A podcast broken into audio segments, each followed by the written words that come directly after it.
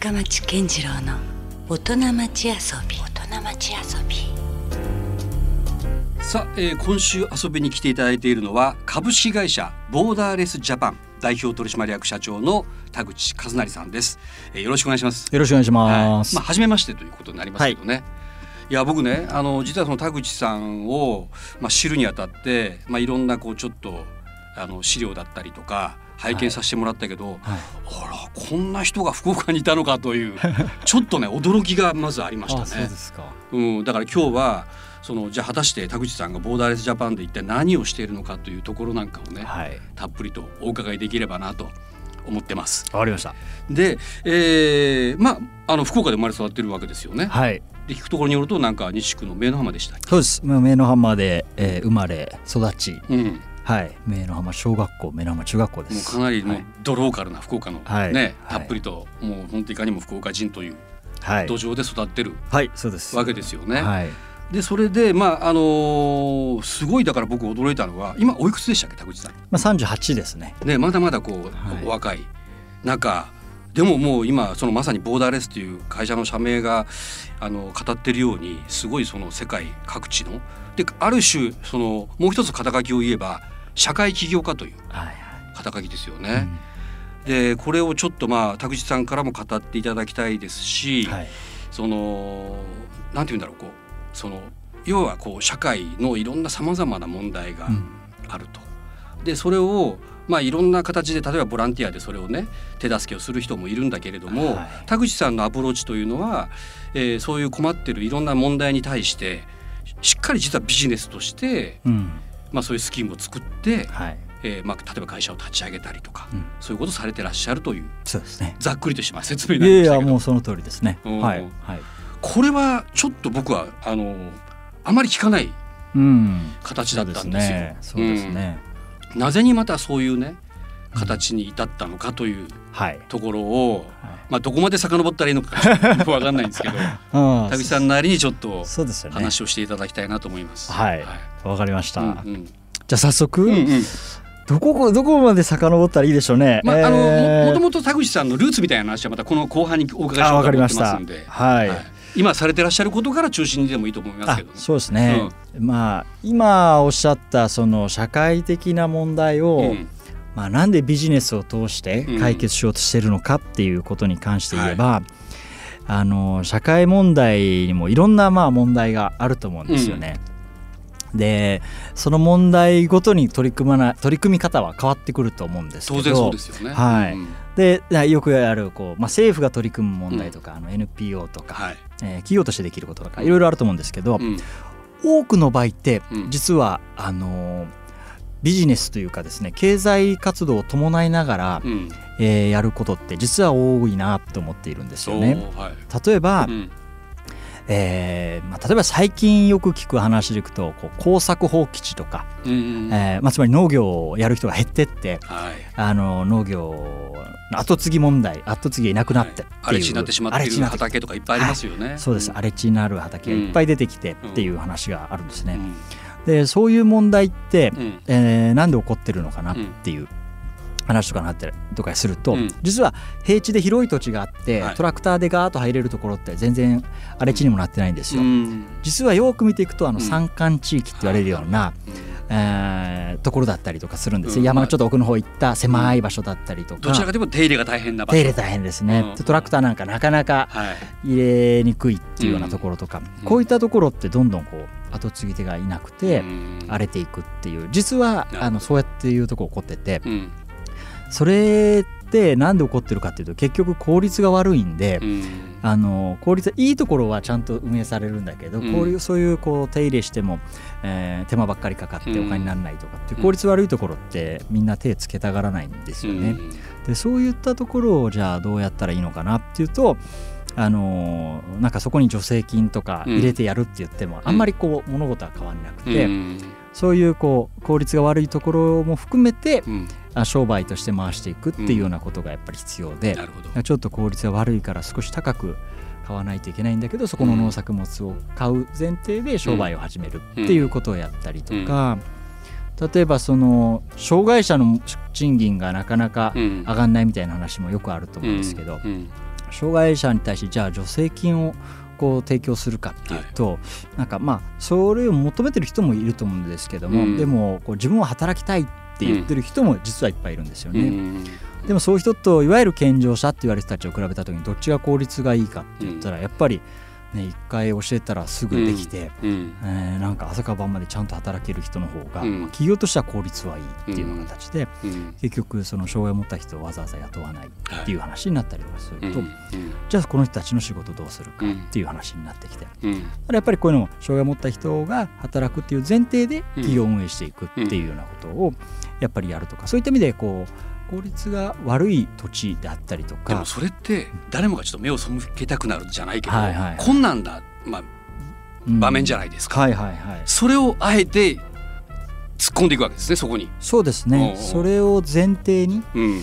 はい、そういうのも含めた新しい経済の枠組みというか、うん、まあ新しいわけじゃないんですけどそれも含めた経済の枠組みっていうのをやっていかないと、うん、あの彼らが求めてるのはあくまでも仕事をしたいっていうことだったりとかするんで、はい、なんかそのソリューションは誰かが作んないとダメだよなっていう感じで、うん、まあ役割分担でそこにこう寄付しますとかって言ってもそれは求められてることじゃないんで、誰かがそういう前提で経済活動やっていかないといけないっていった時に、まあ、そこを僕らはソーシャルビジネスと呼んでいて。社会的な課題抱えたところを含めた形でビジネスをやっていく事業として解決していくという事業として解決していくやり方ですよね、ね、だから稼いだお金で寄付するとかじゃなくて、うん、あの本業そのものが直接的に解決に結びついてるっていう、うん、そういう事業をやることが大切かななるほど。そこってでもものすごいアイデアが必要ですよね。アイディアはね結構頑張って考えないといけないんですよね。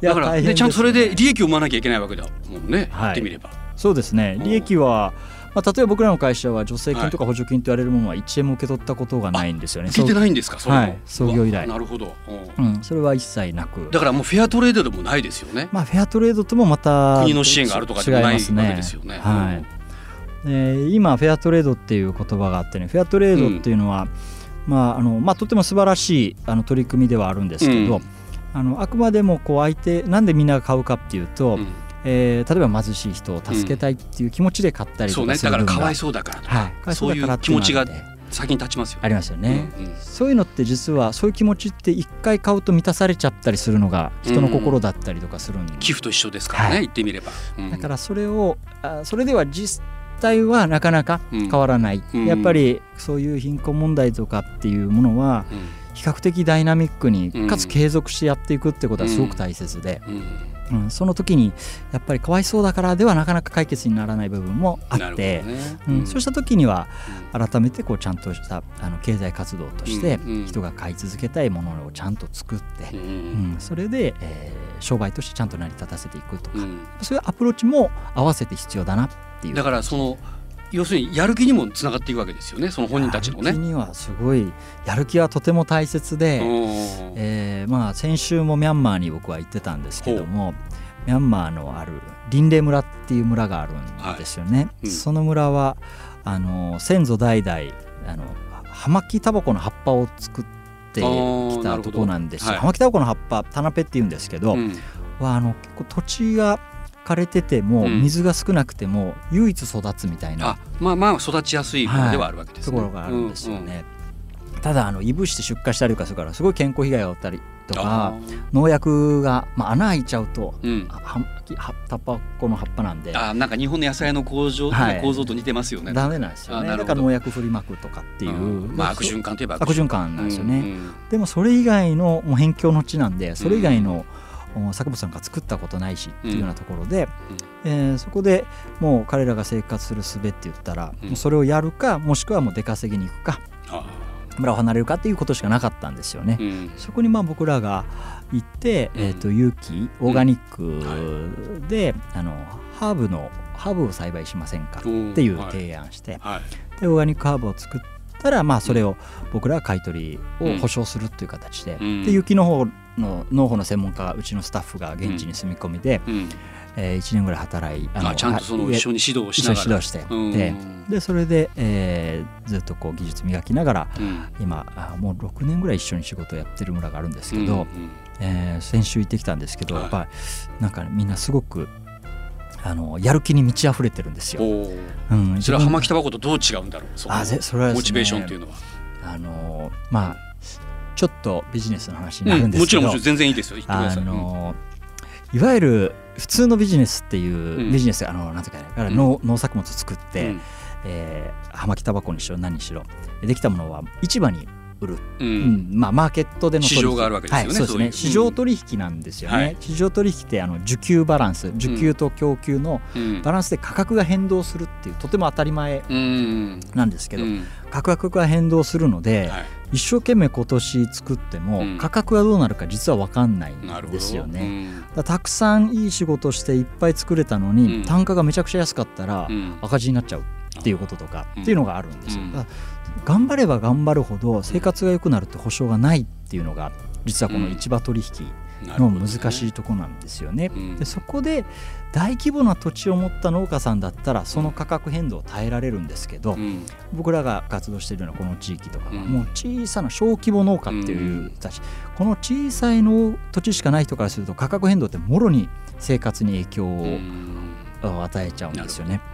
うんでここに対して僕らは、まあ、いわゆるマーケットプライスではなくて、うん。ファーマーズプライスって僕ら呼んでるんですけどというと？農家価格なんですよね。うんえーマーケットプライスのは市場希望価格ね、によって左右されるはいっていう話ですね、今の農話家価格っていうのは、うん。農家さん物を作ってくれてるんで農家さんに必要な生活費、うんえー栽培に必要な肥料とか、うんえー種代とかっていう、あと利益をうん。含めて、えー最低このぐらいないと生活できないよねっていうところが農家の価格だと、うん。ですね。まあ、ある種の最低保障をしっかりはい。するという、まずは。この農家価格をちゃんと決めて、うん。そこで買い取りの保証をするっていうことをやったのが僕らのハーブの取り組みなんですね、うん。かつオーガニックでうん。栽培するっていうこう健康被害がないようにっていうやり方をやったので、うんえー頑張って作れば作るほど、うん。価格はもう安定してるわけなんで、うん。量頑張っていい品質のものを量を作れば、うん。収入はそのまま上がっていくっていうことなん同でじ比例して上がっていくということですね。うんだから、うん。この前もその林根村の人たち行ってきて、うん。えーそうお旦那さんも頑張ってるんですけど奥さんに聞いたんですよ、うん。旦那さんなんか変わりました？ってうん。聞いたら、そしたらね旦那さんは実は昔はこの人すごいレイジーだったんです。怠け者だったんですって。うん朝もゴロゴロゴロゴロしてたんですけうん。ど今はね朝早くから畑に行って、うん。えー夕方までうん。帰ってこない、ううん。一生懸命ずっと畑やうん。ってどうやったらこのもっとあの収穫量が上がるかとか、うん。このタイミングで今年はあのこのタイミングで肥料やったから良くなかったとか、うん。うん、なんかね研究してんですようん。つって。それ聞いてうん。やっぱり人ってなんかその人間性としてレイジーなやつあのうん。怠け者がいるとかそういうことじゃなくて、うんがん努力したら報われるっていう環境があれば、うん。人って頑張るんだなっていうのはその成果に対してこう報酬がちゃんとあると。うん。うん。うん。そういうのがそのそういう仕組み、うん。そういう経済のあり方を、うん。まあだから市場ね市場取引って結構ごもっとに見えるんですけど、うん農家からしたらうん。やってらんないぜっていう部分はあるんですよね。そういうことをいろんな人の目線から考えながらうん。あった時に特にこういう小規模な農家さんの立場から考えると、えー誰かがこういうファーマーズプライスを持って取引をする、うん。そうすると市場取引よりも何倍も高くなったりするんですよ。はい。去年のジンジャーなんか市場取引の14倍ぐらい高く僕ら買い取ってんですようね。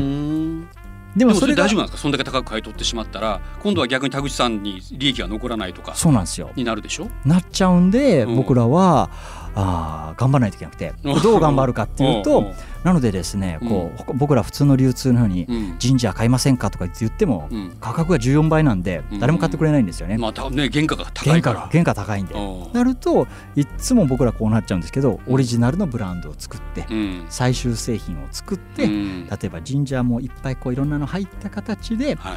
えー付加価値の高い商品を作って、うん。自分たちで価格コントロールできる商品にしてお客さんに売っていくっていうことをやらないと、うん価格ではね負けちゃうんそうでかそこにやっぱ一手間がいるわけですね。一手間いるんですよね。うん。そういったものを、あのー作って商品にしていくっていうようなことをうん。一個一個やってたりとかするんですよね。うん。そういうのいくつぐらい抱えてるんですかプロジェクトとしては？えっと今、あのー直近で23社ぐらいあるんですよね。えそのプロジェクトっていうんじゃなくて会社自体が23社ぐらい展開してるってことそうです。あの一個一個の事業が、うん。えーまあ、あの会社体として。かああなるほど。一つのプロジェクトに対してもう会社として一つあるわけです一個一個にそれを成し遂げたいという社長がいて。あじゃあちゃんとそれぞれにあのもうリーダーというよりは社長がいるわけですか。そうですね。はい。あなるほど。それがグループとして集ってやっているっていうのが僕らボーダレスすごい。じゃあボーダレスジャパンとしても23ぐらいの関連会社がうん。すでにそうですね。あるというはい。ことなんですね。そうなんです。これはちょっとすごくないですか？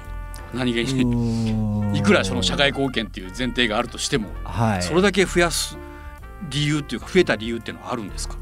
うん、そうですね。やっぱりこの社会的な課題って本当にいっぱいあっそうか。意外と無限にあるのかな無限とあるんですよね。うん。で例えば、うん。あの一つのちょっとした貧困問題とっても、うん。原因って様々うん。なんですよね。うん。で、えー貧困問題を起こしている原因って一つだけじゃなくてうん。5個も6個もあるって言ったら、うん。1個の原因各原因に対して対策って言っていかないといけないんで、うん。あの原因の数だけ対策っていう感じになってくると、うん。もう何十個とか何百個どころじゃないっていうぐらいのアプローチしていかないといけなくなるんで。それでも収集つかなくなったりとかしません大丈夫ですか？全部分かってり把握できます？そうですよね。えーまあそれぞれ社長がいるから言っちゃいいんですけど。あうん。そういう意味ではですね、おうおうあのーあんまり把握しようとしないんですよね。あなるほど。はい、うん。あのやっぱりみんなが、うん。あの自分の志というかうん。夢を持ってうん。こういう人たちを助けたいと思ってやってたりとか、うん。こういう社会を作りたいと思ってやっているのでう、ん。いわゆるマネジメントって意味でのコントロールはしないんですよね。うん。その人たちが走っていく上でのサポートっていう意味で、うん。えー何ができるかなっていうことを考えているので,、うん。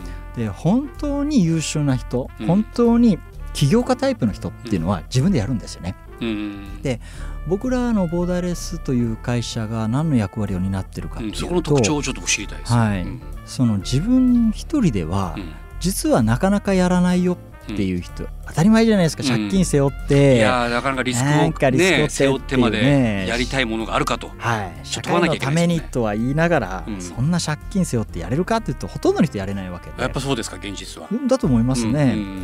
でもそれってすごく社会的にはもったいないことだと思うんですよね、うん。せっかくやりたいっていう人がいるのに、うん。そこの現実的な怖さとか、まあ、現実的なあのやっぱりハードルがうん。高いということでチャレンジしていく人があ少なくなるっていうことは、はい、もったいないなって。だそこを誰かが、えーセーフティーネットっていうかですね、うん。チャレンジできるハードルを下げるっていう,、う何かシステムがあれば、うん。そういう人たちがチャレンジしていけるよそれはじゃあボーダーレスジャパンがある種リスクをまあ受けてるそこを全部背負おうっていうのが実はボーダーレスの考え方なんですよね。だから事業をやりたいあこういう社会課題を解決したいと思ったらみんなあのこんなことやりたいですって言ってボーダーレスが来るんですよ、うんうん。プランだけ持ってきたりとかして、うんでプランも全然ダメなんですよ。まあそれはそうですね。ビジネスのプロなわけじゃないんでうん。志一本でみんな来るんで。うん。でそこに一緒にビジネスプランをつくとして、えー練り上げていってその間も給料出すんですよ。プランニングやってる時も。恵まれてますね、い。やもう超恵まれてると思いますプランニングしてる間もバイトしながらとかって言わなくていいように給料を出しながらプランニングしてで事業をあこれだったらいい社会のソリューションになりそうだねっていうふうに出来上がったら会社を作るって。その時も個人は1円もお金出さなくていいんですよね。すごいシステムね。会社が全部の負担をするっていう形で。でうん。大体1社あたり5000万ぐらいかかるんですよね。いろいろ立ち上げのサポートで。まあまあそりゃそうですよね、はい。だからあのおなんかそういうのを個人で本来やろうと思ったら、うん。まあやっぱり結構リスクがあうんるじゃないですか、ううんんまあ、そういうのを全部このボーダーレスっていう会社が肩代わりするっていうかリスクは全部背負う。すごい。ボーダーレスジャパンやばいですね Love FM Podcast. ラブ f m のホームページではポッドキャストを配信中スマートフォンやオーディオプレイヤーを使えばいつでもどこでもラブ f m が楽しめますラブ FM.co.jp にアクセスしてくださいね Love FM Podcast.